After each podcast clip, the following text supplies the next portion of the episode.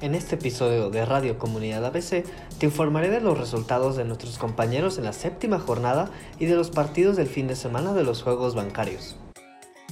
En la disciplina de ajedrez, nuestro compañero José Luis Núñez se coronó como campeón de la categoría A Senior, consiguiendo así la primera medalla para nuestro banco. Muchas felicidades José Luis. En el atletismo, Miguel Ángel González quedó en el décimo lugar en la prueba de 5.000 metros planos y quinto en la de 100 metros nuestro equipo de fútbol soccer cayó ante Banorte.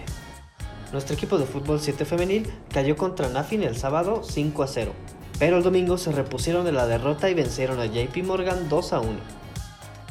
Para la octava jornada de los Juegos Bancarios, muchos de nuestros compañeros tienen actividad.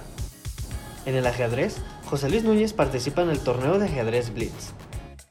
En el atletismo, tenemos varios compañeros que participan. Miguel Ángel González e Israel Río Frío participan en la prueba de 10.000 metros planos el día sábado. Juan Manuel Barrera participa en las pruebas de lanzamiento de jabalina el sábado y lanzamiento de martillo el domingo. Daniel Bautista compite en los 1500 metros planos el día domingo.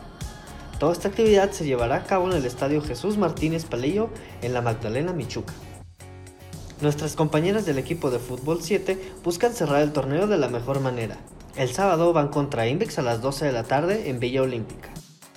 Nuestros compañeros de fútbol soccer cierran su participación contra la Secretaría de Hacienda. Este duelo se llevará a cabo en el Parque Ecológico Cuemanco en punto a las 2 de la tarde en la cancha 7. Por último, te recordamos que te puedes mantener al pendiente de esto y más en nuestros canales de comunicación como son comunidadabccapital.wordpress.com y como Comunidad en Instagram. Además, si asististe a uno de los partidos o eventos de los Juegos Bancarios, compártelos en esta misma red social bajo el hashtag Juegos Bancarios ABC. Nos escuchamos en el siguiente episodio de Radio Comunidad ABC Capital.